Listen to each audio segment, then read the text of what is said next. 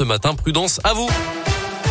Des cadeaux à gagner dans un instant vos repas pour le restaurant Le Pétrin à Montagna. On va vous les offrir. Et puis d'abord, c'est votre scoop info et c'est avec Colin Cotte. Bonjour. Bonjour Mickaël, bonjour à tous. À la une de l'actualité ce matin, ce drame dans la Manche. Hier, 27 migrants ont perdu la vie au large de Calais, morts noyés en tentant de rejoindre les côtes britanniques après le naufrage de leur embarcation de fortune. Il s'agit du drame le plus meurtrier depuis 2018 et l'augmentation des tentatives de traversée entre la France et la Grande-Bretagne. Le ministre de l'Intérieur s'est rendu à Calais hier soir. Une réunion d'urgence doit se tenir ce matin.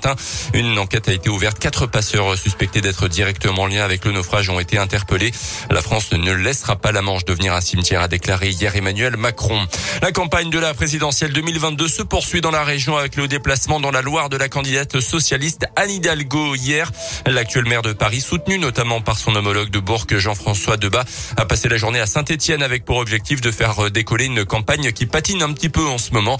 Au programme notamment visite du CHU de Saint-Etienne et d'entreprises locales L'occasion pour Anne Hidalgo d'évoquer les principaux points de son programme, le sujet des conditions de travail, notamment des 32 heures. On l'écoute.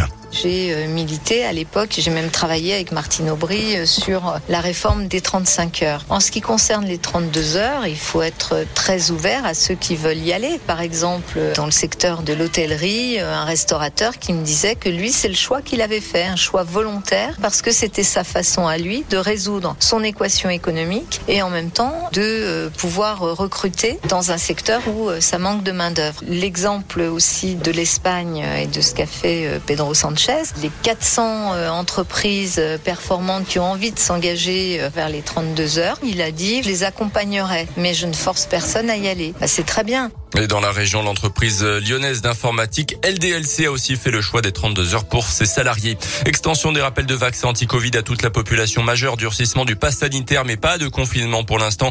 Face à la reprise de l'épidémie, le gouvernement a confirmé hier ses grandes orientations. Elles doivent être dévoilées ce jeudi à la mi-journée lors d'une grande conférence de presse par le ministre de la Santé Olivier Véran. Pour Noël, pensez seconde main. Le 25 décembre, c'est dans pile un mois.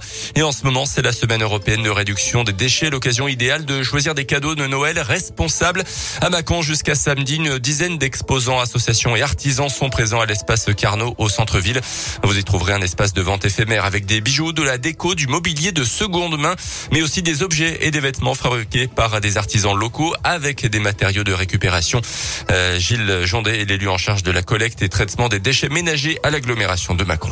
Penser seconde main, c'est aussi se dire que euh, on, a une possibilité de, de, transformer, de réutiliser ces objets, euh, dans un souci aussi de limiter notre production de déchets hein, de tout genre, sachant que le moment est propice, parce que c'est vrai que si on regarde au moment des fêtes, euh, notre production de d'emballage, de, verre, etc., augmente de 20% par rapport à une production annuelle. Hein donc c'est régulière. Donc c'est quand même relativement important cette période des fêtes.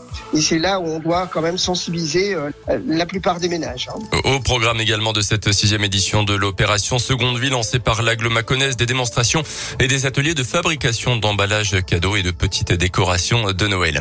Le foot avec la défaite du PSG 2-1 sur le terrain de Manchester City hier, cinquième journée de la phase de groupe de la Ligue des Champions. Qualification quand même des Parisiens pour les huitièmes de finale, mais ils vont terminer deuxième de, de leur groupe.